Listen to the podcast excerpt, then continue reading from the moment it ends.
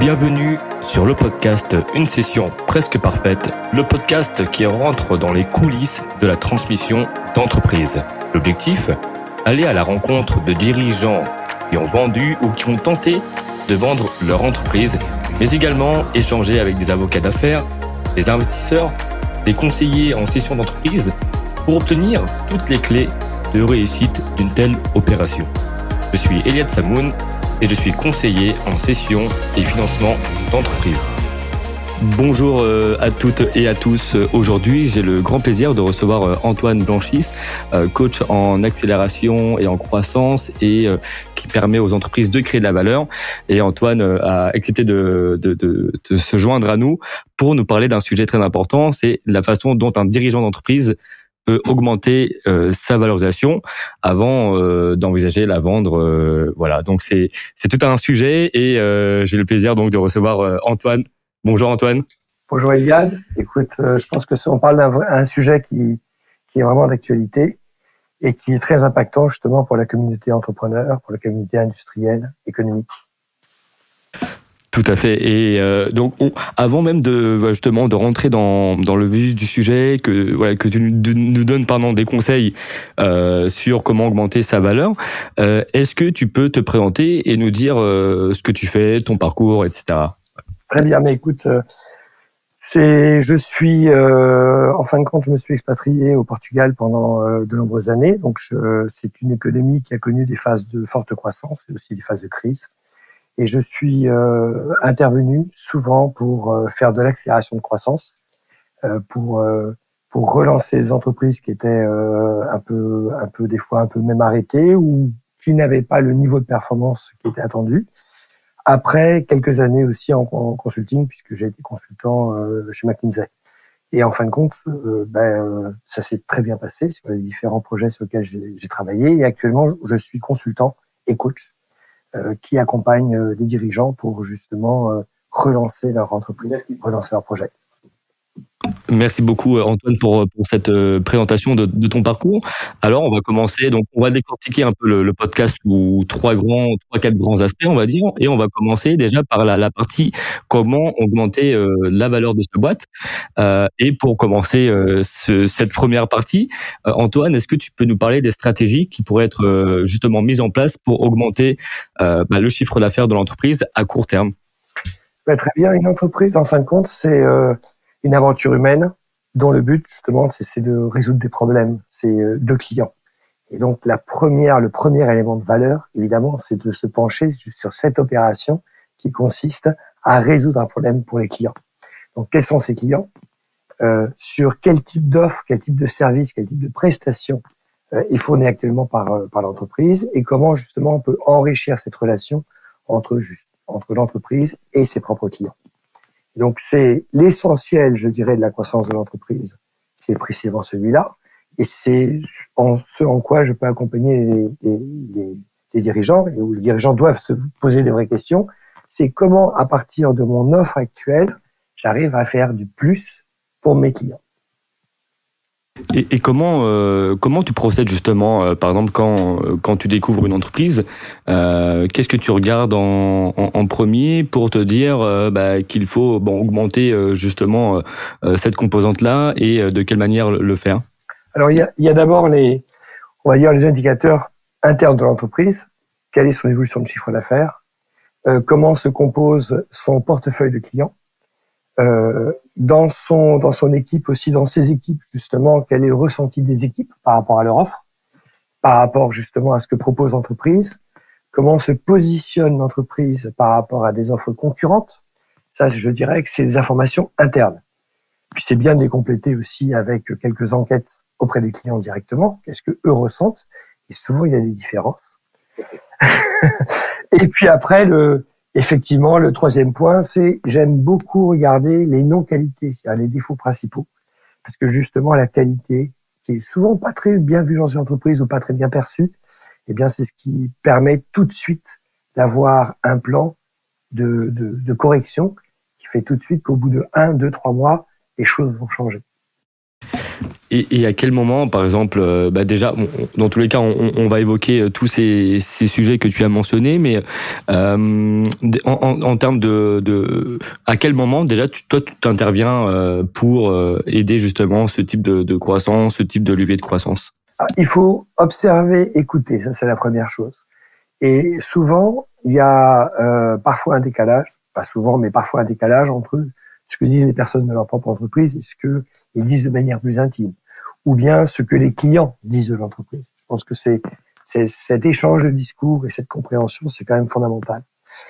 Une fois qu'on a qu'on comprend, qu'on se met dans la peau du client, on a vraiment la capacité d'imaginer euh, un certain nombre de pistes justement pour améliorer l'offre de l'entreprise, pour la rendre encore plus collante. Alors je peux donner quelques exemples parce que c'est surtout vraiment intéressant euh, de donner des exemples. Dans les entreprises de médias, j'ai eu l'opportunité de diriger deux entreprises de médias. Euh, sur une des entreprises, il y avait une question justement de, euh, c'était des agences de publicité qui revendaient leurs produits. Donc on avait euh, un, un, moyen qui était justement une entreprise d'affichage. Et euh, ce qu'on s'est dit, c'est que pour se distinguer des autres entreprises d'affichage, et un de nos premiers concurrents, c'était euh, JC Deco, qui est quand même une marque mondialement connue, française, euh, et, et, qui est une super marque d'ailleurs, eh bien, c'était très challenging de prendre le concurrent du CDECO à ce moment-là. Eh bien, on a euh, euh, créé un département innovation et on a introduit des innovations de manière permanente euh, tout au long du processus commercial. Et donc, on a été perçu par le marché comme des innovateurs, ce qui était très fort parce que euh, s'il y a une entreprise qui a vraiment innové, qui a créé ce marché, c'était Deco. Donc, simplement, au travers de la valeur perçue d'un service, ben, on peut s'apercevoir qu'on fait une différence que les gens se souviennent de nous et que s'ils se souviennent de nous, eh bien, ils vont nous rappeler, ils vont euh, commander plus de, plus de choses chez nous. Tout à fait. Donc l'aspect euh, branding, l'aspect marque qui est importante et qui est important, pardon, et on, va y consacrer justement une partie de ce podcast sur ce sujet-là. Tu as parlé donc tout à l'heure sur la première question d'augmenter donc le, le chiffre d'affaires de l'entreprise à court terme. Alors quels sont les avantages et les inconvénients, par exemple, de de baisser aussi les prix sur une période donnée pour euh, stimuler les ventes? Alors ça, c'est vraiment euh, au cas le cas. Euh, effectivement, ça dépend vraiment du marché. Je dirais, je suis beaucoup plus euh, à faveur, en faveur d'augmenter les prix. Une des manières d'augmenter les prix, c'est d'augmenter le nombre de services et des fois de découper le nombre de services. En opération logistique, par exemple, on fait une opération, donc ce que j'ai recommandé sur un client qui, qui avait une grosse, grosse, qui était une grosse opération logistique, c'est un leader européen, c'était de simplement de, auparavant il y avait une seule ligne ou deux lignes de service, et bien d'en créer une troisième et une quatrième. C'était des vrais services, mais qui n'étaient pas forcément valorisés auprès du client. Donc le client comprenait qu'on pouvait lui demander un peu plus, parce qu'on allait faire quelque chose de plus. On allait faire du groupage, on allait faire d'autres types d'opérations justement, euh, du handling, euh, des choses, des préparations. Et le fait de créer ces lignes de service, eh ben, ça permet mécaniquement, pour le même type de travail souvent, de vendre plus. Ça, c'est une manière de le faire. Évidemment, l'autre manière de le faire, c'est simplement d'augmenter ses tarifs. Je dirais, ça, c'est quelque chose qu'on peut faire, et surtout dans ces temps d'inflation. Mais je dirais que en intervenant des fois sur le contour d'offres, en enrichissant l'offre, en faisant beaucoup plus d'upsell, et puis des fois en, en découpant des lignes de euh, une ligne de service en plusieurs lignes de service, c'est une manière tactique pour tout de suite euh, avoir un impact auprès des clients. Évidemment, en dialogue, en bonne communication avec le client. Il faut lui expliquer. S'il reçoit sa communication au travers d'une lettre ou d'une communication email, c'est très neutre ça peut pas bien se passer. Voilà. Et comment tu fais Antoine pour euh, bah déjà pour euh, pour pour dire à un, un, un de tes clients justement euh, que son chiffre d'affaires n'est peut-être pas est, trop bas ou ses tarifs sont trop euh, voilà surtout ses tarifs euh, lui dire que ses tarifs sont, sont trop sont trop bas sur quoi tu te bases euh, en termes de benchmark et et surtout aussi comme tu as dit, il faut, faut pouvoir aussi faire comprendre ça aux, clients parce qu'en général, bah, les clients ils sont sur leur marché depuis de nombreuses années. Donc, le premier réflexe, c'est bah, si je pouvais augmenter les prix, je l'aurais fait depuis depuis longtemps. Donc, comment tu abordes tu abordes cette question vis-à-vis d'eux? Alors, d'abord, je n'ai jamais trouvé dans aucune des entreprises euh, au, sein desquelles ou auprès desquelles j'ai travaillé un seul directeur commercial ou un seul commercial qui ne me dise pas qu'il n'était pas plus cher que ses concurrents. Donc là, il existe une, vraie croyance au sein de 90% des entreprises, 95% des entreprises, que leurs prix euh, sont trop chers par rapport au marché. je m'aperçois que dans la réalité, c'est pas du tout ça. C'est-à-dire que souvent, euh, ben c'est peut-être euh, souvent même l'entreprise se sacrifie un peu plus que ses concurrents. Donc il y a ici un vrai travail avec les commerciaux pour justement pour penser valeur, parler valeur aux clients et plus autant parler prix. Alors je donne aussi pareil dans un autre exemple d'entreprise de médias qui était très entre guillemets commoditisée. Donc on vendait une opération qui était un, un, un X euros pour chaque 1000 euh, opérations effectuées. Eh bien, on a travaillé sur la mesure de ce média. C'est-à-dire qu'on s'est donné les moyens de faire des appels téléphoniques aux clients pour savoir s'ils étaient impactés. Et on indiquait, on donnait un indicateur au client qui lui permettait, client final, qui lui permettait de voir combien de clients avaient été impactés. Ça change tout. C'est-à-dire qu'au lieu d'être rémunéré sur une opération où on distribue, on fait juste l'opération, on est déjà rémunéré sur un résultat. Et donc, quand on est rémunéré pour un résultat qui est pas je distribue ou je fais quelque chose, mais plus je, le client se souvient de moi, eh bien, ça change vraiment tout et on peut se permettre de parler prix de manière complètement différente. Et dans la réalité, dans ce marché qui était très compétitif, eh bien, souvent, dans les concours qui avaient lieu, les clients acceptaient de payer 10%, euh, 15% plus cher parce qu'ils avaient la garantie et la confiance dans ce que nous faisions par rapport à ce que faisaient les concurrents.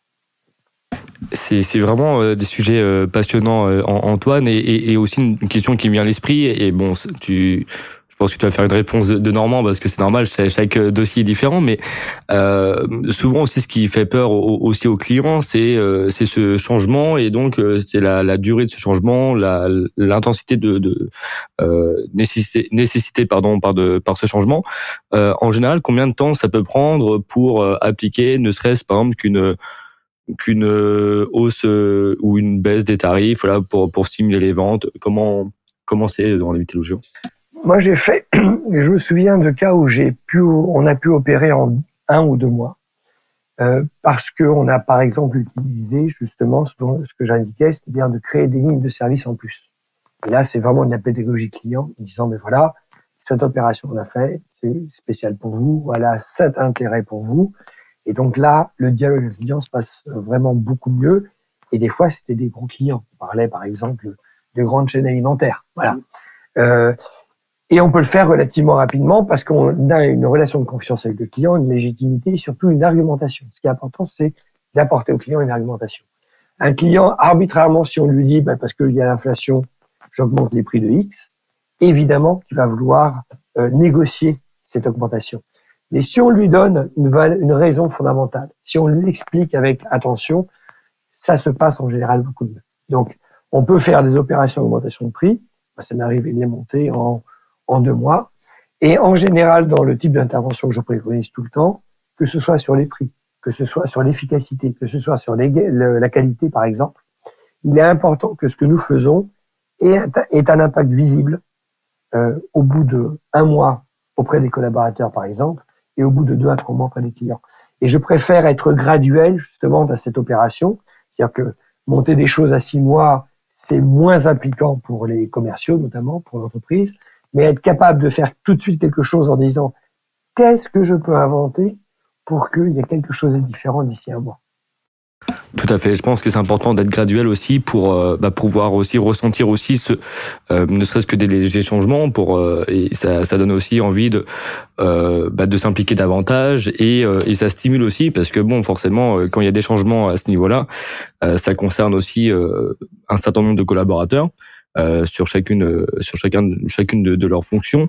Et et, et c'est vrai que c'est euh, tu as, parlé vraiment d'un aspect essentiel, c'est euh, faire comprendre cette proposition de, de valeur aussi euh, comme argument, parce que bon, on le voit aussi, euh, c'est vrai que la, hausse des prix, euh, même en tant que, que consommateur, souvent le premier argument c'est l'inflation, mais c'est ce n'est plus un, un, vraiment, je pense, un argument qui qui qui est entendable.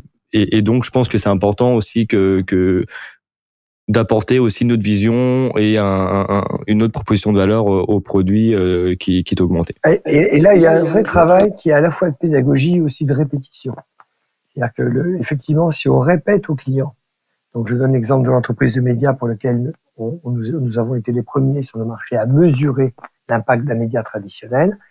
C'est parce que ça nous permettait à chaque opération de donner des statistiques aux clients. Et ça, c'est un vrai critère de confiance dans ce marché-là. Et on peut créer, on peut établir justement cette confiance avec les clients parce que, par exemple, là, actuellement, je, je développe, je travaille auprès de, d'une enseigne alimentaire. Là, c'est un peu, c'est un peu presque le contraire, c'est-à-dire que c'est par la capacité à communiquer sur des rayons dans le, dans le magasin physique des prix, euh, c'est cette capacité qui permet justement de déclencher chez les clients des actions. Ça, c'est vraiment important. Des fois, on fait trop confiance à la publicité, à la télévision, etc., etc. On fait trop confiance au monde digital. Et il est important que dans le quotidien du client, il y ait des changements qui opèrent.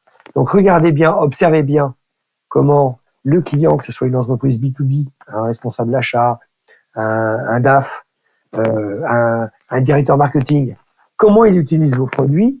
Et la vraie question, c'est qu'est-ce que je peux faire pour avoir des raisons de lui montrer que je lui crée de la valeur. Voilà. Tout, à fait. Et euh, dans tous les cas, c'est vrai qu'on peut en parler euh, des, heures sur, chacune de ces questions. Mais euh, comment euh, et forcément quand on parle aussi de d'augmenter aussi les tarifs, ça nécessite aussi d'augmenter euh, la qualité des, des, prestations. Donc comment aussi travailler sur cette qualité des prestations pour augmenter bah, la satisfaction et la fidélisation des, des clients de l'entreprise? Alors, je vais donner aussi, euh, sur la qualité de prestation, je vais donner par exemple, euh, je pense quand même à, à, à, quelques autres exemples, parce que même dans le B2B, nous avons des relations humaines. Le, client est un, est un, humain, est un responsable d'entreprise, etc.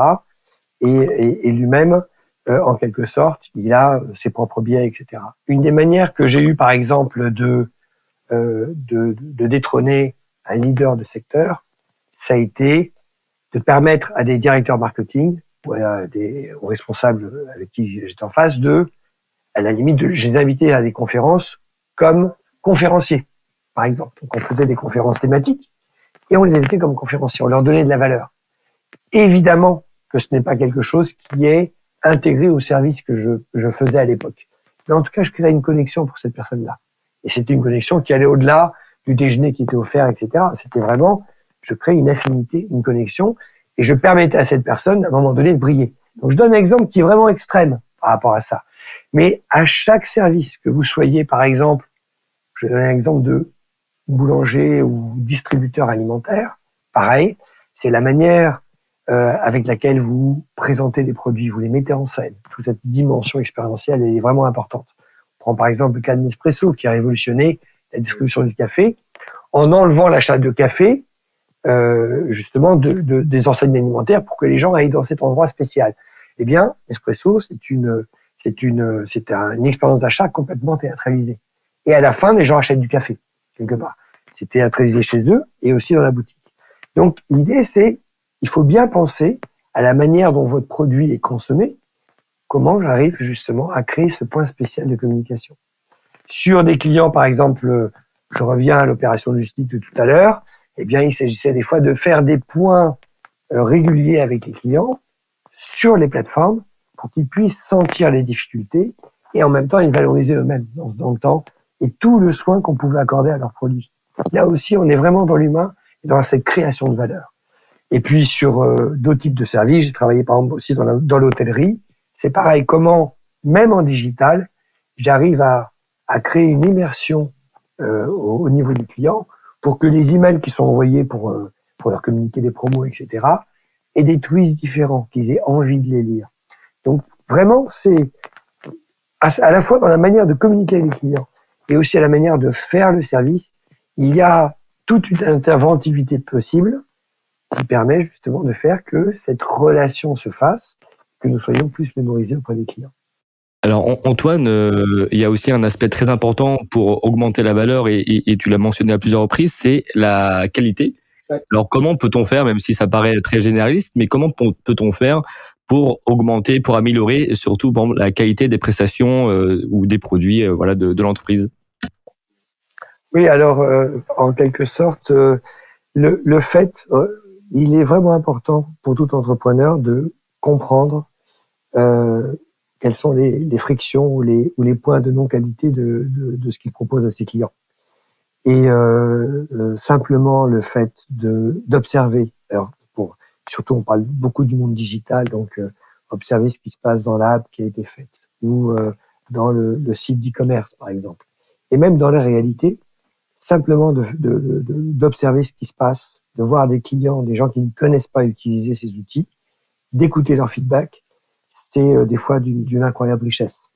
Et donc il y a plein d'entreprises qui ont fait euh, leur, leur beurre justement de ces faiblesses qui deviennent tout d'un coup des opportunités parce que justement on a corrigé.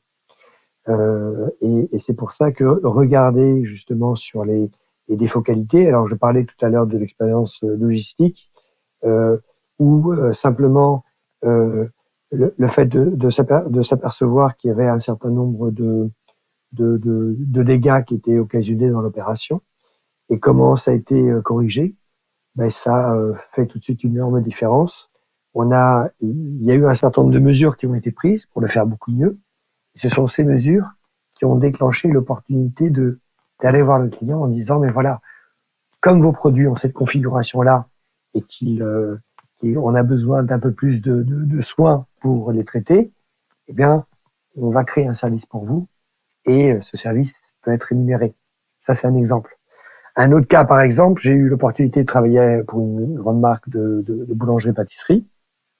Et pareil, le problème de départ, c'était donc on, peut on peut voir comment la qualité impacte euh, justement le chiffre d'affaires. Environ euh, peut-être 20-30% euh, de leurs commandes en B2B, donc pour les hôtels, pour les pour les restaurants, etc., n'étaient pas honorées simplement parce qu'il n'y avait pas de produits. Ils étaient en rupture de produits assez, de manière permanente. Et une partie de ces ruptures était due à des problèmes de qualité, mais aussi une partie, c'était des problèmes de gestion de stock. Donc, le, simplement le fait de, en un mois, un mois et demi, donc c'est quatre, six semaines, on a corrigé ce problème de gestion de stock.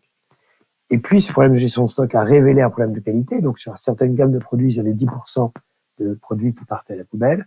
Simplement, le fait de traiter ces problèmes-là, et ça a duré à peu près euh, huit semaines environ, eh bien, ça a fait augmenter le chiffre d'affaires mécanique. Et ça a augmenté la satisfaction des clients. Et un client qui est servi quand il veut, c'est un client qui ne va pas à la concurrence chercher. Euh. Donc tout ça, c'est pour dire que le fait de voir les frictions de qualité, c'est justement une grande opportunité ou de créer de nouveaux services, parce qu'on est inspiré, ou bien de perdre moins d'opportunités de business, de perdre moins les clients, ou de garantir qu'on augmente moi, ce que j'appelle le share, share of wallet, c'est-à-dire notre part de marché auprès de chaque client. Voilà. Il y a autre, euh, une autre chose délicieuse. Un jour, j'ai travaillé pour une grande compagnie de télécommunications et euh, on a fait un benchmark européen. Donc, l'idée de faire des benchmarks, c'est quand même utile. Et puis, on s'est aperçu que euh, ils avaient une énorme dépense call center, ce qui est normal. Les gens de téléphone, ils ont des, des questions sur la facture, sur les abonnements, sur ceci, cela problème de qualité aussi de, de service. Et on s'est aperçu que ces problèmes de remontée client qui vont vers le call center, qui coûtent de l'argent, eh bien, on peut les transformer en une opportunité de contact pour vendre quelque chose. Et donc, ce qu'on a fait pour eux, c'est on a fait une espèce de grille qui était en fonction de la raison de l'appel. J'ai un problème de, de réception chez moi. Eh bien, en fonction de cette grille, en fonction du client, on pouvait leur proposer, pas tout le temps bien sûr, donc, on pouvait proposer facilement sur 30 à 40% des clients des opportunités de vente additionnelle. Ben oui, monsieur, chez vous, ça peut arriver parce que vous avez ici un problème, il faut que vous renforciez quelque chose de Wi-Fi, enfin peu importe. Et donc, mécaniquement, on imagine 30% des appels. On peut avoir un taux de conversion sur 30% des appels d'environ entre 5, 10, 15% sur certains cas. Imaginez-vous qu'on a réussi à transformer justement 5% de ces appels en chiffre d'affaires selon les trébuchants. Donc pour toutes ces raisons-là, il y a des opportunités d'augmentation de chiffre d'affaires sur quasiment plein d'actes de l'entreprise. Et regardez commencer par justement ce qui coûte de l'argent ou des problèmes de qualité, eh bien c'est justement extrêmement inspirant pour non seulement améliorer les services, mais augmenter son chiffre d'affaires très vite. Euh, tout à fait. Donc, y a, dans tous les cas, il y a une multitude de, stratégies. Euh, si tu devais peut-être dresser euh, même de façon voilà, générale quand même, euh, les éléments, donc les KPI qu'un euh, qu'un dirigeant doit regarder justement pour pour voir si effectivement euh, la, qualité de la prestation est, est, top, pour voir si le, le produit est, est, livré au bon moment, enfin voilà, pour voir s'il y a une vraie satisfaction client. C'est quoi les KPI, les principaux KPI du moins euh, à analyser? On, on, peut commencer par un très classique euh, NPS, qui est justement des enquêtes de satisfaction auprès des clients. C'est déjà un premier niveau. Et puis surtout, se donner les moyens de mesurer qu'est-ce que c'est que la non-qualité dans l'entreprise. Donc pour les entreprises de logistique, c'est euh, ben, le nombre de lignes qui ne sont pas servies, le nombre de, ruptures, le, le, le, le, niveau de déchets qui, sont générés par l'opération, la ponctualité, bien sûr. Ça, c'est la même chose pour un aéroport. Si la ponctualité, c'est vachement important. Par les temps qui courent, c'est un vrai sujet. Euh, au niveau de, de, de, la distribution alimentaire, ben, c'est les, taux de rupture. C'est des fois où justement on a euh, des, des linéaires qui ne sont pas remplis. On a évidemment des réclamations clients qui sont vraiment à, un niveau. Donc, pour chaque activité, c'est vraiment essayer d'identifier des hotspots et vraiment écouter la voix du client. Il y a euh, dans, dans, dans l'entreprise de, de retail alimentaire que j'accompagne actuellement, ben, j'ai fait quelque chose de très simple. J'ai permis simplement à notre responsable call center de s'exprimer devant le directeur marketing. Et il a écouté des trucs vous n'écoutez pas depuis euh, très longtemps. et pareil, c'est extrêmement instructif. Il a compris sur ses apps, sur ses e-commerce, quels sont les principaux problèmes. Et ça permet justement de dire, ben voilà, le fait de résoudre ces problèmes-là, qui sont des fois des problèmes de paiement, qui sont des problèmes de livraison, qui sont des problèmes d'expérience, et eh bien ça a permis justement de ne pas avoir ces problèmes et d'avoir beaucoup plus de chiffre d'affaires. C'est très intéressant à nouveau, euh, Antoine. Euh, Est-ce que tu voulais rajouter euh, des éléments moins sur la partie, euh, sur la partie justement euh, augmenter la valeur, avant de passer à la, à la prochaine partie qui est la partie sur les, les clients? Est-ce que tu tenais à rajouter quelque chose sur cette partie-là? Je dirais vraiment le important, c'est bien que souvent vos commerciaux vous disent que vous êtes plus cher comme dirigeant d'entreprise, mais n'y croyez pas euh, je crois que et c'est vraiment un, très important pour, tout business d'essayer d'être dans parmi les plus chers, de créer de la valeur qui justifie cette ce, ce, pricing. Donnez-vous, parce que c'est un vrai sujet, les moyens de suivre votre qualité et d'écouter vos clients, parce que en, en, observant l'opération, en observant comment le produit est utilisé chez le client, euh, et, en écoutant vos clients, vous allez remonter trois, quatre sujets sur lesquels, en bougeant un tout petit peu les curseurs, vous allez avoir des résultats dans un, deux, trois mois. Ce qui est fondamental dans, et même dans le processus justement de, de vente d'entreprise, c'est, ben, quoi qu'il en soit, avec du focus, on est toujours à un ou deux, trois mois pour impacter quelque chose et augmenter son chiffre d'affaires ou augmenter ses marges. Et ça, c'est extrêmement dynamisant et pour une pour les personnes qui, qui vont valoriser votre votre votre business, il va pouvoir voir, ben oui, euh, il y a des améliorations à aujourd'hui, à hier, juste hier, à aujourd'hui, et puis demain vous avez une roadmap de de d'amélioration à présenter. C'est super. C'est euh, euh, ça crée de la confiance. Tout à fait, merci, euh, merci beaucoup Antoine. Alors, on, va parler euh, maintenant de la partie euh, donc client. Et pour commencer cette partie aussi extrêmement importante, parce qu'une entreprise sans client, ben, voilà, je, ne vais pas vous faire un, schéma. Donc, déjà, comment un, comment on peut identifier des opportunités voilà, business qui sont inexploitées dans le fichier de prospection, dans, dans le CRM En fin de compte, je pense que ça vaut le coup toujours de faire une analyse euh, de euh, comment se constitue le portefeuille, à la fois le, portefeuille de services, de produits ou de services, donc quels sont les types de produits qui sont déterminants pour euh, générer le chiffre d'affaires, et de faire la même analyse sur les clients. Et puis dans les clients, on s'aperçoit souvent qu'il y a des clients qui ont disparu euh, depuis un an, depuis deux ans, depuis trois ans.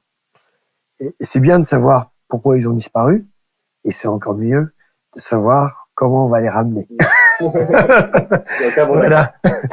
Euh, et, et, donc, euh, je pense que là-dessus, simplement en, en, en, revisitant le CRM, naturellement, il y a des opportunités. Un chiffre d'affaires, c'est toujours le produit de euh, le nombre de clients que j'ai, le nombre de le, nombre de, de, de produits que je vends, d'actes de service que je vends par client et le prix moyen auquel je vends. Donc c'est toujours ce produit de tout ça.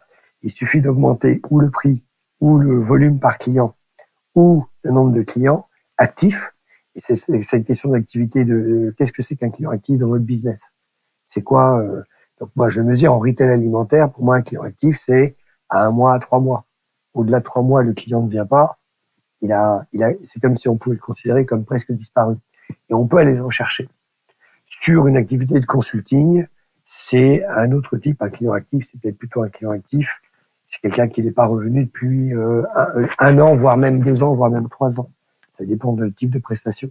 Donc c'est vraiment, j'ai travaillé dans le secteur automobile, où je me souviens qu'une des premières analyses que j'ai faites, c'était euh, quel est le délai moyen de renouvellement des, des, des, voitures, donc de, de l'automobile. Et ça, c'est ce qui permet de créer le rythme de la relation. L'automobile, c'est un bien de, un bien durable, c'est un bien qui est acheté pour plusieurs années. À l'époque, euh, là où je l'ai fait, c'était, euh, il y avait des pics autour de la quatrième année et des pics autour de la sixième année. Et donc, on pouvait caler toute notre stratégie de CRM en fonction de, on sait que on essaie de deviner quels sont les clients qui vont renouveler à 4 ans, quels sont les clients qui vont renouveler à 6 ans, et on met leur, la pression 6 mois avant, 3 mois avant, et puis graduellement encore plus à la fin, justement pour garantir que on est au bon moment sur les bons canaux auprès du client. Donc c'est voilà quelques opportunités clients. Pour quelles raisons principalement euh, En général, les, entreprises aussi euh, euh, ont du mal ou n'exploitent pas totalement leur fichier de prospection, par exemple? Est-ce que c'est dû à un manque d'effectifs ou parce qu'ils n'ont pas cette culture d'élevage, on va dire? Parce que bon, il y a les chasseurs, les éleveurs hein, dans, la partie commerciale, on va dire. Donc, c'est quoi les principales raisons? Une entreprise, c'est quand même euh, une, une aventure où on essaye d'être très efficace sur les ressources. Et souvent, euh, simplement, il y a y a beaucoup, il y a les ressources se concentrent sur le court terme, sur les urgences, et on oublie des fois de faire ce type de ce type d'analyse. Donc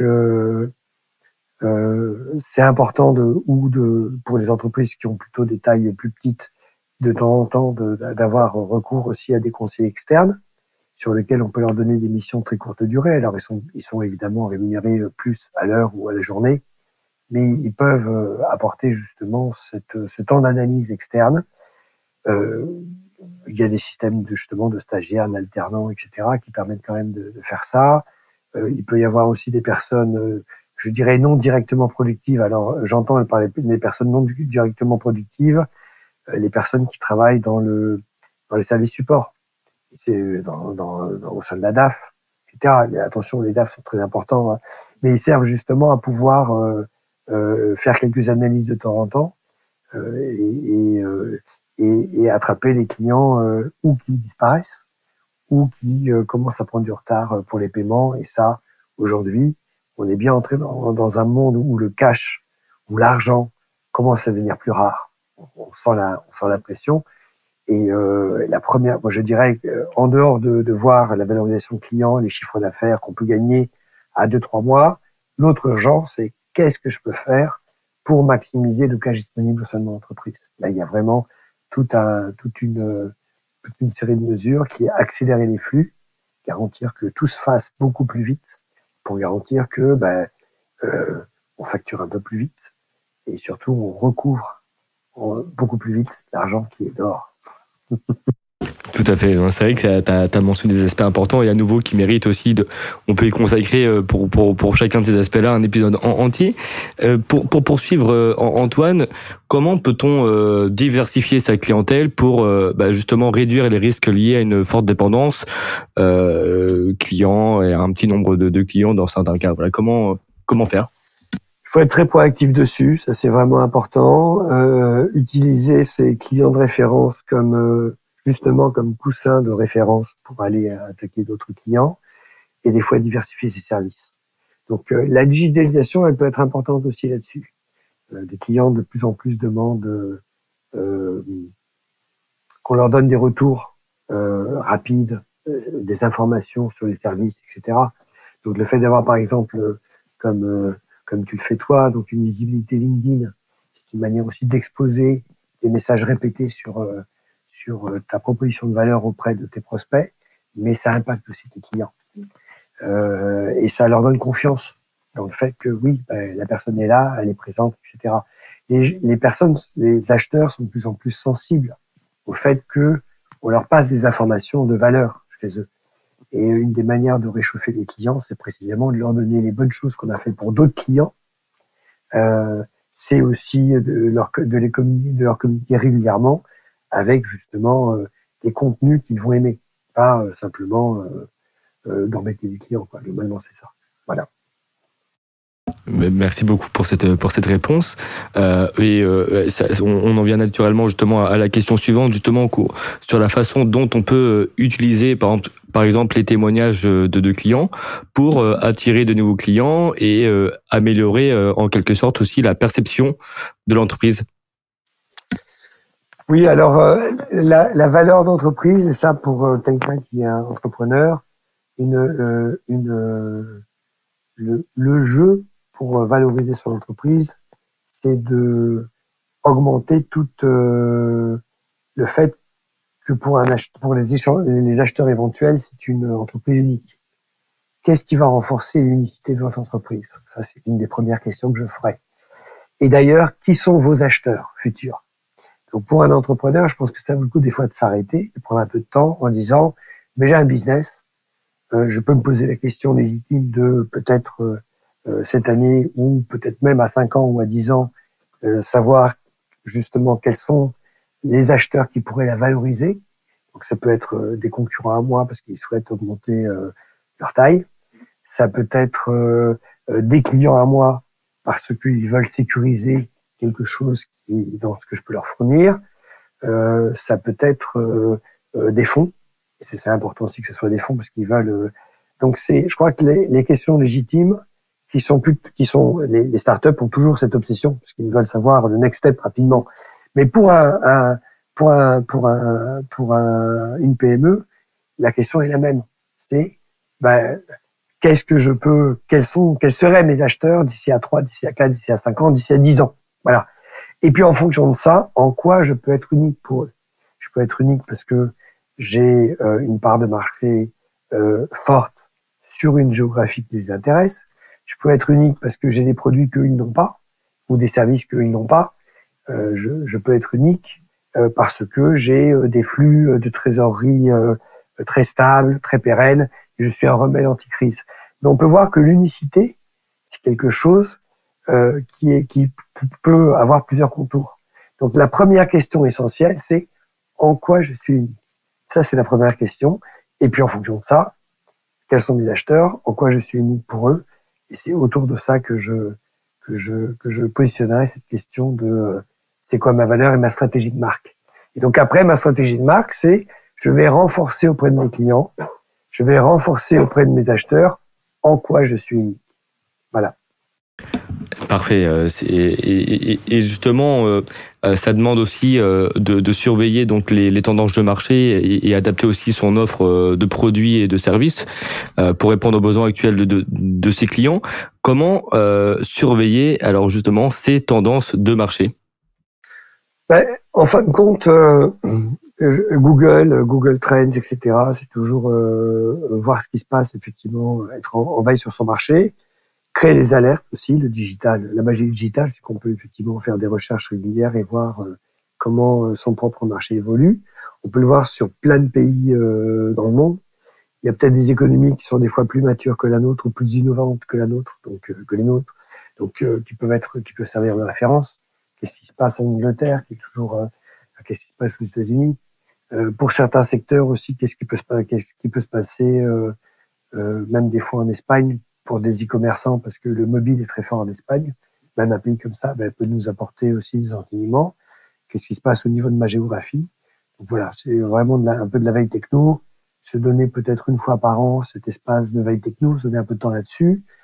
Ben, c'est pareil, un stagiaire, un alternant pour nous aider à ouvrir les chakras. Une entreprise aussi peut, peut, nous apporter cette valeur-là et peut nous amener à, réfléchir un peu plus sur, euh, à quoi nous servons, à quoi sert l'aventure humaine que j'ai créée et qui est mon entreprise. Euh, tout à fait. Et euh, on va maintenant euh, aborder la partie marque, donc branding, parce que c'est un aspect aussi essentiel. Enfin, c'est devenu de plus en plus essentiel et, on, le voit davantage justement avec l'émergence aussi des, réseaux et la, la, nécessité maintenant de, de, mettre en avant son image de marque et mettre en avant aussi ce, ce branding. Euh, concernant donc la réputation, euh, Antoine, quels sont euh, les éléments marquants de, de, de cette valeur-là et, et, surtout les éléments marquants d'un leadership? Effectivement, le, le, le, le, vrai sujet, alors j'aime beaucoup utiliser ce, ce principe qui vient d'un livre, je sais plus lequel d'ailleurs, mais c'est est-ce que je veux être un petit poisson dans un, dans un océan ou est-ce que je veux être euh, un gros poisson dans mon bocal? Et aujourd'hui, euh, euh, l'économie des business qui fonctionnent se définissent de plus en plus dans un, dans un, par le fait d'être un gros poisson sur, dans un bocal. Et puis si on s'appelle Apple, on va faire grandir le bocal de telle façon qu'il va toucher 1, 2, 3 milliards 5 milliards d'habitants. donc voilà, donc euh, le cas d'Apple, évidemment, parlera à tout le monde, mais euh, ils ont créé avant l'iPhone, ils ont créé le iPod et ils ont révolutionné euh, le marché de la musique pour toujours. Et iPod, iTunes, ça fait que ben, c'est eux qui ont lancé le concept de la musique plus du tout sur support physique, mais sur support immatériel. Et personne, enfin peu de gens l'avaient réussi auparavant. Mais en fin de compte, ils ont créé leur bocal, ils ont créé leur concept, ils l'ont fait grandir. Voilà. Et après, le bocal est passé sur Deezer, Spotify, etc., etc. Donc, pour tout entrepreneur, que ce soit même, euh, je peux parler des, des secteurs euh, sur lesquels j'ai travaillé, mais que ce soit en logistique, euh, être un spécialiste de quelque chose en logistique, un ultra spécialiste de quelque chose en logistique, c'est une manière de se différencier. Euh, dans tous les secteurs, dans tous les services de d'e-commerce, par exemple, ben, on est un opérateur logistique pour l'e-commerce. Et peut-être qu'on pourra faire de l'e-commerce très particulier ou une logistique très particulière là-dessus. Euh, même euh, pour euh, quelqu'un qui est dans la restauration, ben, quelle est l'expérience qu'il peut créer qui pourrait être unique. Donc cette idée tout le temps de je développe mon unicité, je développe le fait de de pas être. Euh, alors, il y a un livre qui s'appelle La Vache Pompe, qui est un des meilleurs livres de marketing euh, jamais écrit, que je recommande à tout le monde, qui est l'histoire d'une famille américaine qui va en France justement et qui, euh, qui va dans le train et qui voit des vaches. Donc, ça les émerveille de voir des vaches dans la campagne française, etc. Et puis, mais la première vache est géniale, la dixième est sympa, et puis la centième est ennuyeuse. Mais il suffit de créer justement une vache pompe. Donc, dans n'importe quel business, donnez-vous les moyens de créer une vache, une vache pourpre, une vache violette, en quelque sorte, euh, qui va qui va refléter l'unicité de votre business. Et c'est aujourd'hui la magie. C'est même quand on est euh, comme comme j'ai pu diriger une entreprise d'affichage ou une entreprise euh, même une, entreprise de télécommunication, on a vu beaucoup ça, des sous-marques apparaître parce que c'est des sous-marques qui parlent à des tribus, etc. Donc le fait d'être une, une, vache violette, c'est-à-dire quelque chose d'unique, c'est ça qui va in fine créer la valeur. Aujourd'hui, la valeur se crée aussi par le contenu. Donc, pareil, c'est euh, quand j'ai été euh, dirigeant de boîte de, de médias, eh bien le fait de créer des événements qui, qui, qui proposaient des contenus uniques à des directeurs marketing, ben, ça permettait de passer, euh, de négocier avec le directeur achat, qui est une personne un peu ennuyeuse, et qui lui ne veut faire qu'une chose, c'est baisser vos prix, et eh ça permet de passer à, au directeur marketing qui lui veut autre chose. voilà.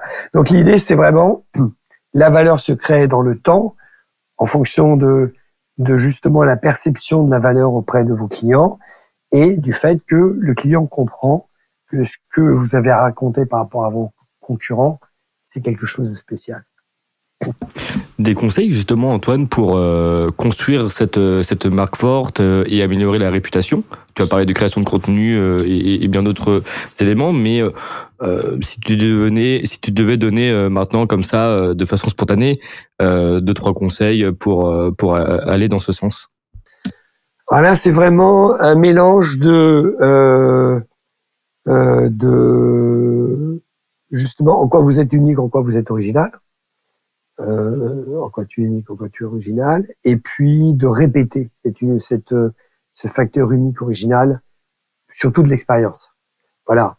Euh, dans ce mon client boulanger pâtissier, eh ben surtout de l'expérience, euh, le, client devait comprendre que euh, le, le, pain euh, craqué sous la dent avait une belle couleur, était euh, mis en scène dans le dans l'espace de vente et on, on pouvait expliquer son process de fabrication, etc., etc.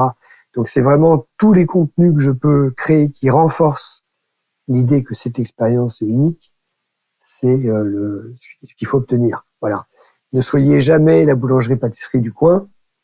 Euh, c'est important, de, la, la proximité une valeur vraiment importante, mais il faut aussi que vos clients soient convaincus qu'ils viennent acheter chez vous quelque chose qu'ils ne trouveront pas 200 mètres plus loin. Parce que on a des boulangeries peut-être à 300 mètres ou 400 mètres plus loin. Voilà, c'est ça euh, toute l'idée de d'utiliser le cas le plus fréquent, le plus routinier, euh, qui est justement acheter sa baguette de pain.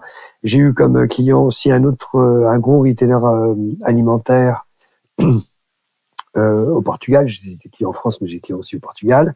Et là, pareil, c'était donner lui envie à vos clients d'acheter du pain que le pain, c'est vraiment le produit du, quotidien. C'est le produit de la répétition. C'est le produit de je, reviens sur cette enseigne alimentaire parce que justement, j'ai des pains qui craquent, etc.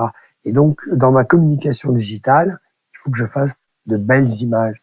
Il faut que je fasse de beaux descriptifs de produits qui donnent envie, qui donnent, euh, qui donnent la sensation au client qui lit l'email, par exemple, ou le client sur le site web pour le consommer, que ce pain-là lui donne de l'eau à la bouche. Voilà.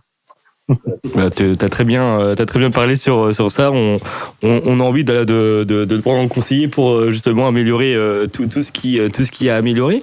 Il y a une question là qui, qui est aussi intéressante et sur laquelle aussi je me, je me suis penché parce que euh, c'est c'est c'est d'actualité on va dire. C'est comment collaborer justement avec des influenceurs ou, ou des leaders d'opinion pour renforcer la réputation et, et la marque. Parce que c'est vrai que on euh, je pense notamment à voilà Ruben Tayeb, hein, c'est un euh, c'est c'est un ami voilà justement qui qui a bien compris euh, l'influence, l'impact de l'influence, notamment sur les, les réseaux, et qui met cette et, et, qui, qui met cette influence au service de, de, de certaines marques, donc pour pour pour les mettre en avant. Ouais, alors dans les réseaux sociaux, on est encore plus dans les valeurs humaines. Donc, en quelque sorte, une entreprise, c'est ce qu'elle fait, son produit, etc. Et les hommes qui sont euh, à sa tête. Donc c'est vous comme entrepreneur, qui vous êtes. Peut-être que je suis sûr que vos clients, euh, même si l'entreprise est grande, euh, a plein de commerciaux, etc. Et ça serait ça serait encore mieux si les clients euh, vous connaissez encore mieux, connaissez qui vous êtes, quelles sont vos habitudes, quelles sont vos valeurs. Ça c'est vraiment important. et aujourd'hui, justement, les clients sont engagés, vos fournisseurs sont engagés et vos collaborateurs sont engagés parce que vous avez des valeurs, parce que vous avez un message particulier à porter. Moi, je, j'ai toujours constitué euh, euh, les entreprises euh, euh, en accélération de croissance en faisant des partenariats avec des fournisseurs qui justement pouvaient apporter encore un peu plus de valeur. Et c'était important que ces fournisseurs, entre guillemets, m'achètent, qu'ils aient envie de travailler pour moi, et pas pour mon concurrent. Que certains fournisseurs travaillent pour moi et pas pour JC Deco qui était mon concurrent à l'époque. Que certains fournisseurs, euh, et c'était important de créer cet écosystème. Et à la fin, vos fournisseurs, en B2B notamment, vos fournisseurs vont acheter la personne que vous êtes, le dirigeant que vous êtes. Et vos collaborateurs, encore plus. Parce que ils vivent avec vous euh, 8 heures par jour. Des fois plus, d'ailleurs. et donc, euh, le fait d'être humain, le fait de raconter de temps en temps même euh, ce que vous faites, même en vacances ou en week-end, c'est ce que j'ai fait ce week-end. J'ai raconté un peu plus que j'étais j'étais revenu dans la nature, etc., etc. Mais ça, ça, ça, ça participe de ce lien, de cette qualité humaine. On est dans un monde où l'intelligence artificielle est en train de se généraliser, elle, elle se massifie, et encore plus, les humains auront besoin d'être reliés par des choses.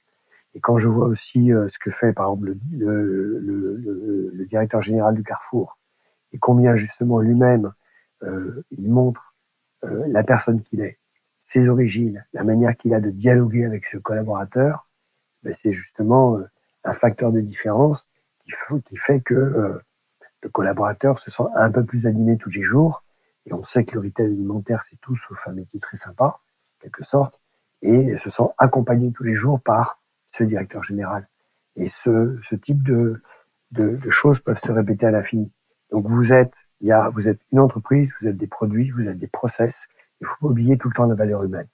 Il y a un dernier aspect aussi dans le dans la motivation des collaborateurs, c'est il est fondamental d'écouter ses clients et il est tout aussi fondamental d'écouter ses collaborateurs et de les mettre en confiance pour qu'ils puissent vous dire à tout moment, là, moi ça m'est arrivé plusieurs fois, hein, d'entendre des discours pas, pas sympas. Euh, là, Antoine, tu as merdé comme dirigeant, parce que moi, mes attentes étaient différentes. Là, si on écoute cette personne, si on met en confiance pour qu'il nous dise en quoi on n'a pas été bon, et qu'on fait mieux après, ou qu'on lui explique pourquoi on n'a pas pu être bon, ou pourquoi on ne peut pas être bon, parce que des fois, il faut faire des choix, eh bien, ça fait une radicale différence. Et ça, en termes de valeur aussi, de plus en plus, ces entrepreneurs, eh bien, euh, dans plein de business, euh, ont dans leur business des gens qui tous les jours ont travaillé, ont collaboré, et c'est cette motivation qu'on va vendre. Moi, j'ai été acquéreur d'entreprise et j'allais voir les personnes, j'allais parler avec eux, les collaborateurs de ces entreprises, justement pour, qu'elles, pour, pour comprendre à quel point euh, le management était vraiment euh, super et à quel point ces, ces collaborateurs euh, étaient engagés dans l'entreprise. Et ça, c'est une dimension importante il y a euh, la, la, créer de la valeur pour ses clients, c'est super. Et créer de l'enthousiasme pour ses collaborateurs, c'est génial. Parce que on passe 8 heures, dans, ou des fois plus, dans une entreprise.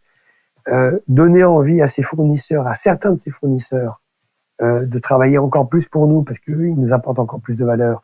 Ils sont complémentaires à ce qu'on fait. C'est génial. Euh, créer des, des, cette, euh, cet enthousiasme pour que sur le point de vente, sur vos revendeurs. moi, par exemple, j'ai été revendu au travers d'agences de médias ben, qui se souviennent plus de moi que de, que, de mes concurrents. C'était super aussi.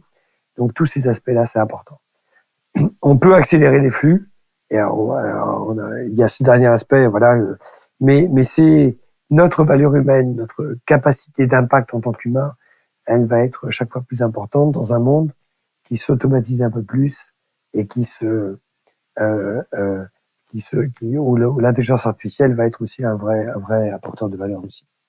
Je suis entièrement euh, d'accord avec toi, Antoine, et, euh, c'est important de le, souligner parce qu'il n'y a pas, évidemment que, les clients. Hein, c'est aussi euh, l'importance d'être à l'écoute de, de, ses collaborateurs.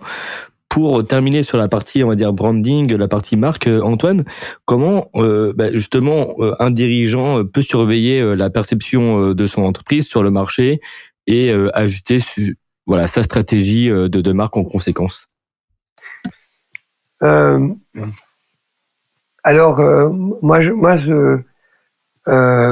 d'abord, naturellement, les gens viendront vous voir. Si vous êtes présent sur un réseau social comme LinkedIn, les gens viendront vous voir.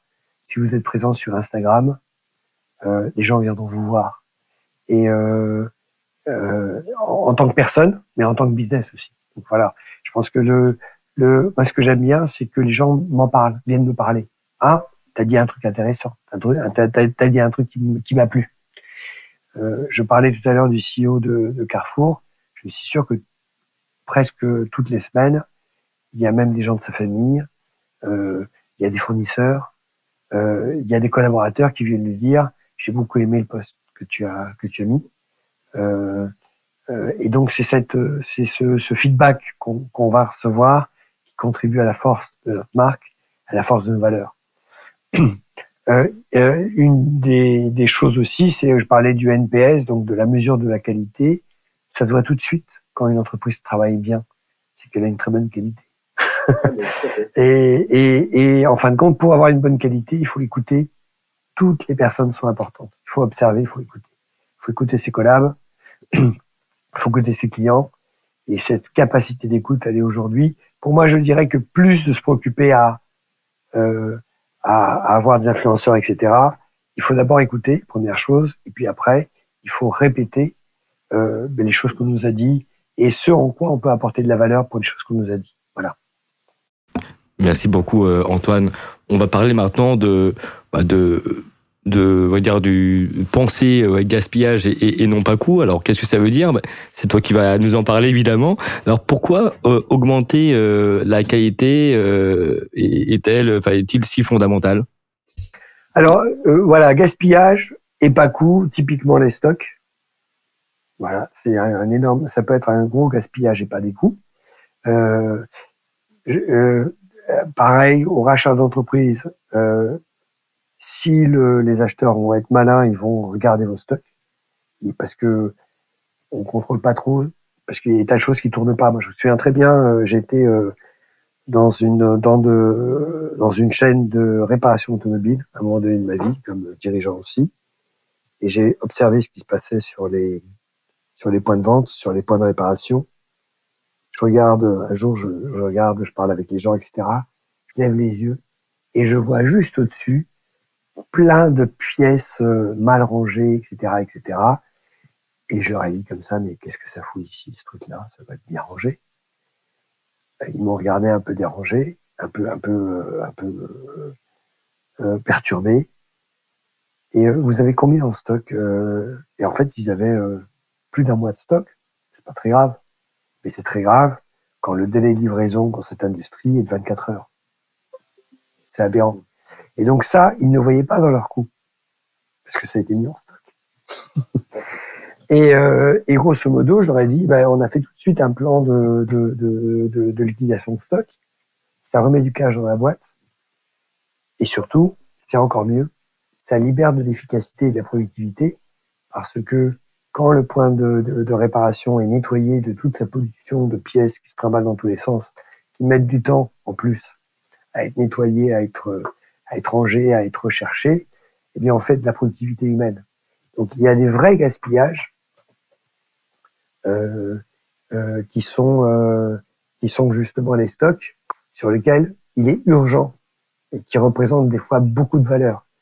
10, 10 jours de cash, c'est 10 jours de coût, 10 jours de chiffre d'affaires, ça dépend.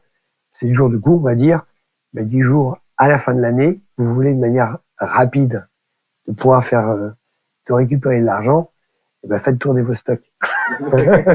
c'est vraiment important. Parce que vous allez vous apercevoir rapidement que vos stocks sont souvent pas alignés avec votre activité actuelle. Parce qu'ils ont été définis il y a un an, il y a deux ans, il y a trois ans. Et euh, il y a des choses qui sont assez inertes. Et si on regarde pas assez, donc ça, c'est un vrai gaspillage. Et, des fois, on a plus d'argent qu'on perd dans des stocks ou dans des encours clients. Donc on n'est simplement pas très rigoureux. C'est pour ça que accélérer les flux, c'est aussi important aussi. C'est ce que fait Toyota euh, et le, et en général. On accélère les flux. Pourquoi? Parce que le fait d'accélérer les flux, ça révèle des trucs. Il y a plein d'entreprises qui, par exemple, vont émettre des facturations à la fin du mois. Et pourquoi? Si on émet des facturations à la fin du mois pour une opération qui a été faite en, début de mois, ça veut dire qu'on a perdu 20 euh, jours euh, euh, où la facturation peut être émise plus tôt.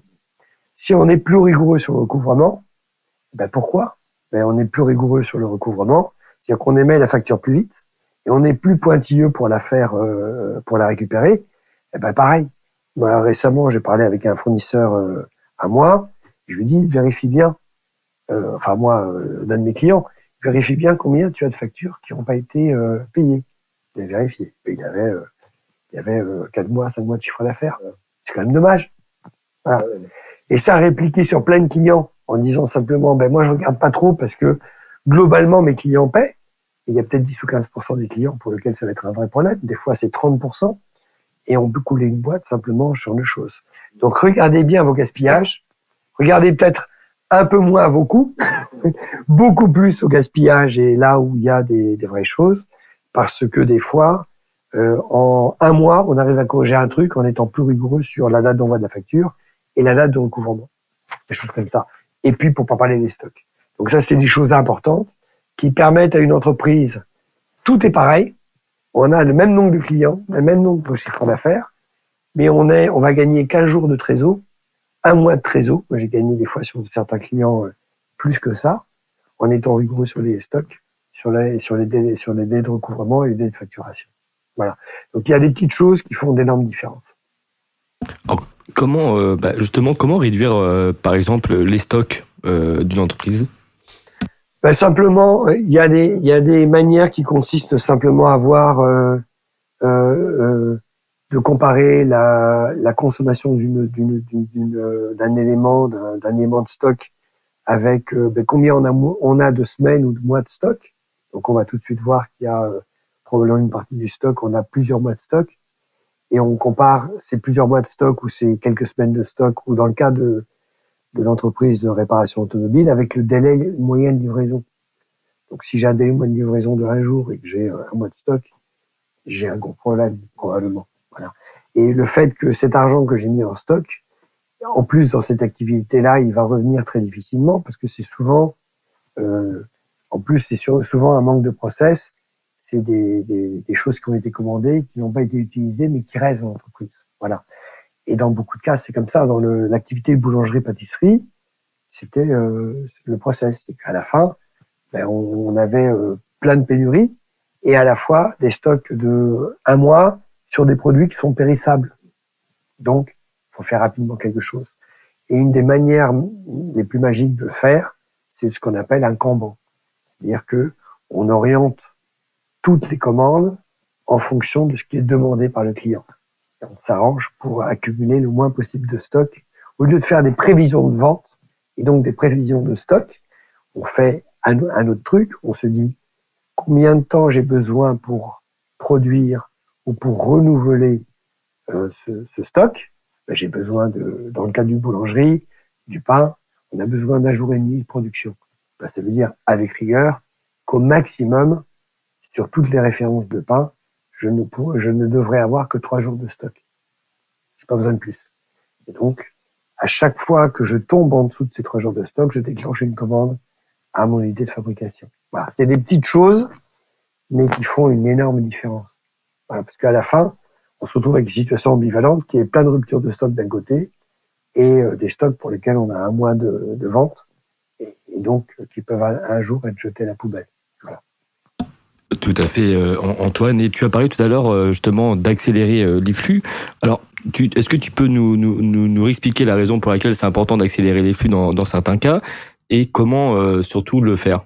Ben, C'est souvent la manière la plus simple de gagner presque un mois de cash et des fois un mois de chiffre d'affaires en faisant rien. Je donne un exemple très simple. Euh, on est une, euh, j'ai dirigé une entreprise, une euh, web agency à un moment donné de, ma vie. Ben, le fait de déclencher la facturation, non pas à la fin du projet.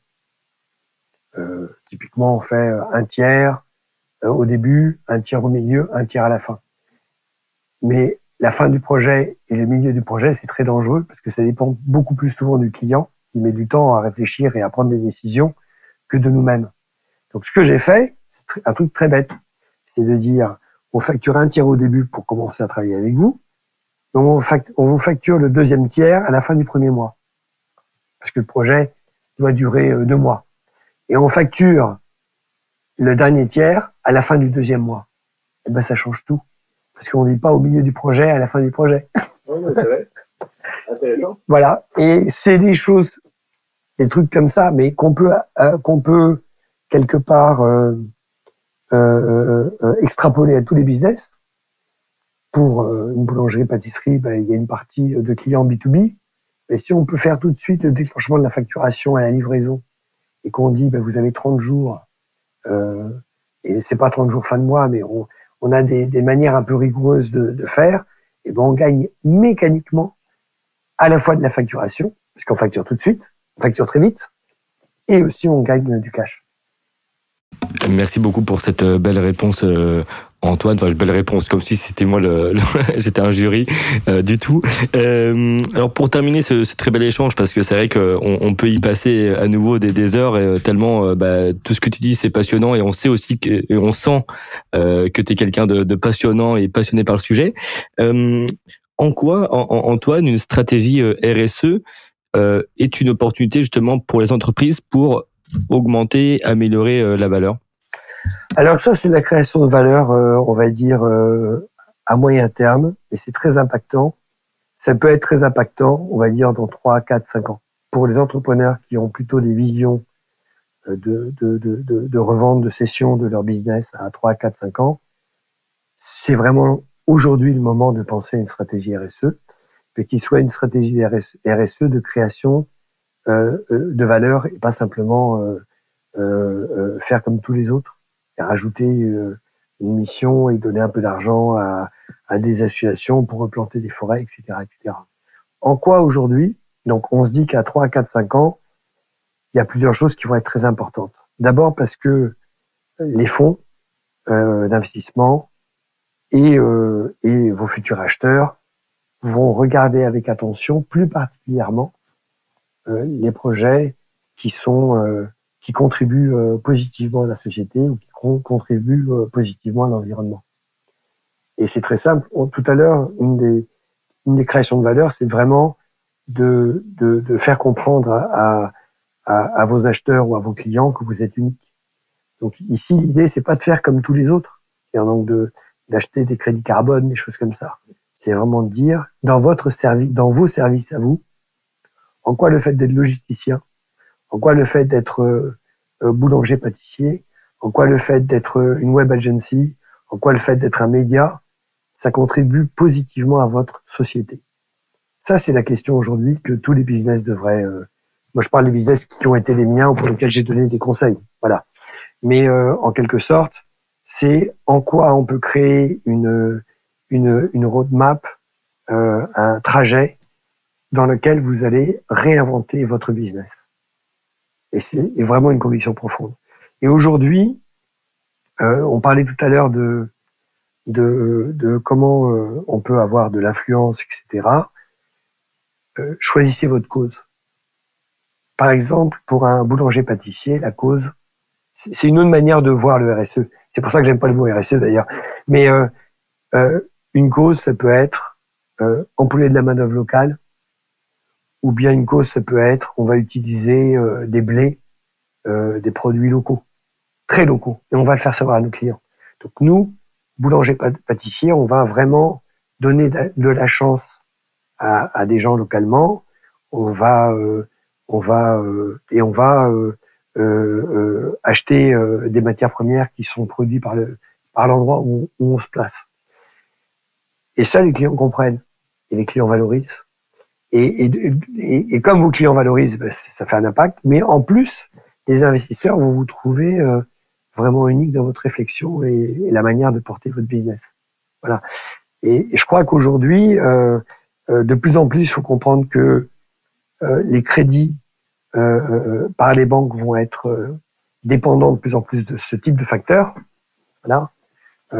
pour un je, je passe un aparté pour un boulanger pâtissier. Vous pensez aussi à votre Nutri-Score. Est-ce que vous pouvez labelliser des produits chez vous qui contribuent à une meilleure santé de vos clients, par exemple? Euh, Mais c'est, euh, euh, on voit de plus en plus dans la finance et dans les fonds que le fait que, au milieu des différentes cibles d'achat de business, eh bien, le fait que votre business soit porteur de valeur, soit porteur d'une différence sur ce niveau, c'est une sacrée création de, différenciation et donc de valeur pour, euh, pour vos clients comme pour vos acheteurs. Merci beaucoup euh, Antoine. Alors euh, pour terminer ce, très bel échange, est-ce que tu, tu souhaites ajouter un mot, voilà, donner des conseils, voilà, ce que tu veux, tu, tu, tu as la, la liberté de, parole, bah, comme pendant tout, l'épisode du podcast, mais voilà, c'est important de le dire, je suis pas, pas du tout un tyran. Ou... je dirais, euh, c'est euh, le, le, penser à la valeur, c'est vraiment euh, euh je, je, ce qui fait vraiment du sens de plus en plus pour se permettre de de, de, de, motiver euh, euh, ses clients et ses, ses, collaborateurs, demain aussi ses actionnaires, enfin voilà, et aujourd'hui déjà ses actionnaires. Donc ayez le réflexe, la valeur se pense sur les, les différences et, et, la qualité euh, additionnelle qu'on peut créer pour ses clients, puis pensez à la même qualité additionnelle qu'on peut créer pour ses collaborateurs, parce que euh, on manque un peu de talent et on a envie de retenir les meilleurs. On a envie d'avoir le meilleur directeur commercial. On a envie d'avoir le meilleur directeur de production. Euh, et, et, et, souvent, euh, ça se crée. Moi, dans beaucoup d'entreprises dans lesquelles je suis rentré, on m'a souvent posé la question est-ce que tu gardes les gens? Est-ce que tu les Est-ce que tu en choisis d'autres? J'ai rarement choisi d'en avoir d'autres. J'ai beaucoup travaillé avec les personnes qui étaient sur place simplement parce que bah, ils connaissaient l'histoire de l'entreprise, ils connaissaient les clients, ils connaissaient les fournisseurs, c'était la manière la plus simple de, de, faire. Des fois, il faut le faire, des fois, il faut changer des, des visages, mais c'est les cas les plus extrêmes. Euh, mais voilà, mais dans, la, dans vraiment, je reviens à tout ça, c'est dans la création de valeur, on va devenir de plus en plus dans de la valeur humaine. Euh, c'est l'humain, c'est vous comme chef d'entreprise qui pouvez apporter encore plus de valeur au jour le jour. Et c'est comment votre business, justement, comme ou euh, neutralise ou transforme ces points de non-qualité, augmente la, la, qualité auprès de vos clients et augmente l'expérience de vos collaborateurs pour qu'ils aient euh, la pêche quand ils travaillent pour vous. Euh, merci beaucoup euh, Antoine. C'était vraiment un échange passionnant et c'est toujours intéressant de, de, comprendre aussi tous les leviers de croissance parce que euh, moi voilà je m'occupe sur la partie d'entreprise et donc on, on, parle souvent de valorisation mais la valorisation elle n'est pas uniquement financière. Vous voyez à quel point il y a beaucoup beaucoup d'autres aspects donc j'invite toutes les personnes qui, qui, nous écoutent à contacter Antoine si vous rencontrez ce type de, de problématique ou si vous envisagez également euh, de, de vendre votre entreprise, euh, de le contacter pour euh, pour voilà, qu'il puisse aussi vous faire un, un, diagnostic complet et vous dire ce qu'il faudrait améliorer ou voilà les, tous les leviers de croissance. Euh, je te remercie vraiment à nouveau Antoine de ce de ce bel échange et, euh, et ben on, on, se dit à très très vite hein, surtout. Ben écoute, je te remercie Eliade de m'avoir reçu. Je suis très content aussi de faire cet échange avec toi. Je pense aussi que au travers de, de de ce que tu ce que tu publies, partages au travers de l'entreprise aussi euh, euh, du projet dans lequel tu t'insères. Il y a vraiment euh, beaucoup de valeur à, à, à, ajouter, mettre en contact justement des, des, des, patrons d'entreprise, des propriétaires d'entreprise avec justement des, potentiels acheteurs, c'est c'est une valeur inouïe parce que ce qui est le plus le plus le plus important dans une entreprise dans une entreprise, c'est une équipe humaine qui travaille dans une direction et qui travaille à résoudre des problèmes de clients. Voilà. Et puis on est tous des spécialistes, on, a des angles d'abordage un peu différents. Le, la, dimension euh, financière est, super importante parce que justement, elle reflète la réalité de la valeur qui est créée auprès d'un client. Donc on a besoin tous les uns des autres de penser client et de penser collaborateur dans, notre, dans notre approche et puis que ça se traduise, puisque on est magnifique pour nos, clients et on est encore mieux pour nos collaborateurs, mais à la fin, la marge n'est pas suffisante et le business perd du fric, c'est complètement idiot. Voilà. Donc, euh, et donc, c'est pour ça que j'ai beaucoup aimé cet échange que j'ai eu avec toi aujourd'hui. Et, euh, je suis persuadé que euh, on est, on est à deux apporteurs de plus de valeur pour justement l'ensemble des business. Tout à fait. Merci beaucoup Antoine et à très très vite surtout.